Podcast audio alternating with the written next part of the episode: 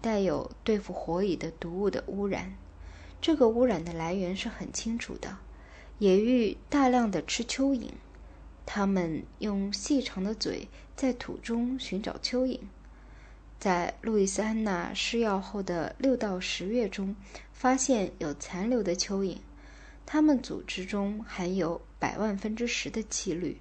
一年之后，它们还含有百万分之十以上。野鹬的间接中毒致死的后果，现在已经在幼鸟和成年鸟比例的明显变化中看出来了。这一明显的变化，在处理火蚁后的那一季节中就首次被观察到了。使南方的狩猎者们最为不安的是与北美纯有关的一些消息。这种在地面上筑巢觅食的鸟儿，在喷药区已全部被消灭了。例如，在阿拉巴马州野生生物联合研究中心。从事了一项初步的调查，在三千六百英亩已被喷药处理过的土地上调查了纯的数量，共有十三群一百二十一只纯分布于这个区域。在喷药后的两个星期，只能见到死去的纯。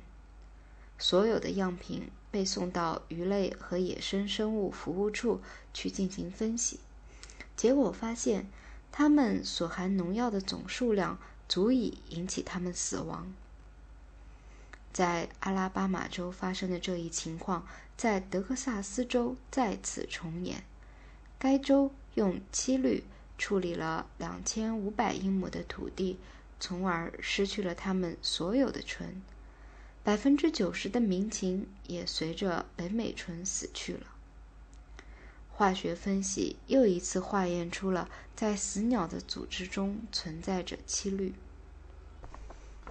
除醇外，野火鸡也由于实行了扑灭火蚁的计划而急骤地减少了。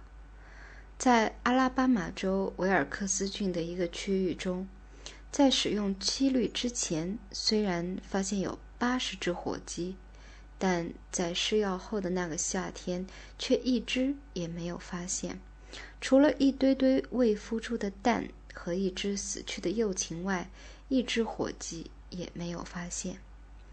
野火鸡可能和它们家养的同类遭遇的命运一样，在用化学药品处理过的区域中的农场火鸡也很少生出小鸡，很少有蛋孵出。几乎没有幼鸟存活。这种情况在临近未经处理过的区域中没有发生。绝不是唯独这些火鸡才有这样的命运。在美国，最有名和受人尊敬的野生物学家之一克拉兰斯·克台姆博士，召集了一些其土地被喷药处理过的农民。他们除了谈到。所有树林小鸟，看来在土地经过喷药之后都已经消失。外，大部分农民都报告说，他们损失了牲口、家禽和家庭动物。克台姆博士报道说，有一个人对喷药人员十分生气。他说，他的母牛已被毒药杀死。他只好埋葬或用其他方法处理这十九头死牛。他还知道，另外还有三或四头母牛也死于这次药物处理，仅仅由于出生后吃了牛奶，小牛犊也死了。被克台姆博士所访问过的这些人都感到困惑不解，在他们的土地被药物处理后的几个月中。究竟发生了什么事情？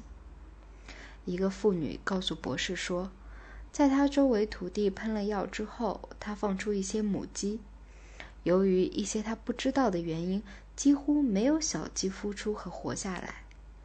另外一个农民是养猪的，在散布了毒药以后的整整九个月中，他没有小猪可喂。小猪仔或者生下就是死的。或者生下后很快死去。一个同样的报告是另外一个农民提供的。他说，三十七胎小猪本应有二百五十头之多，但只有三十一头活下来了。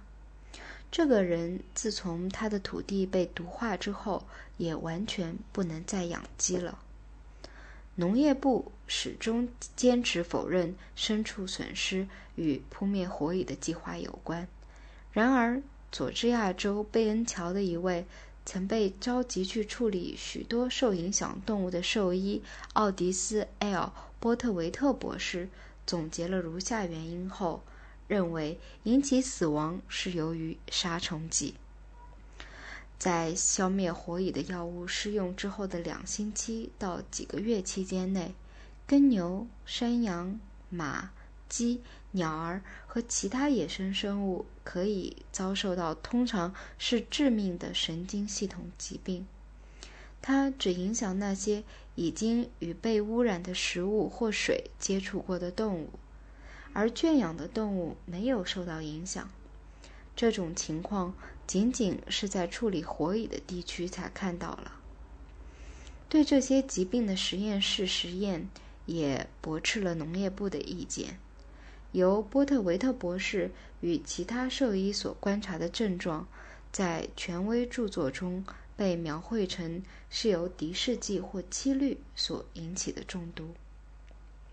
波特维特博士又描述了头两个月的小牛犊出现七氯中毒的有趣病例。这个动物经过了彻底的实验室研究。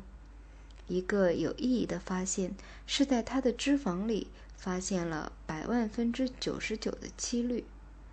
但是这件事发生在试用七氯五个月以后。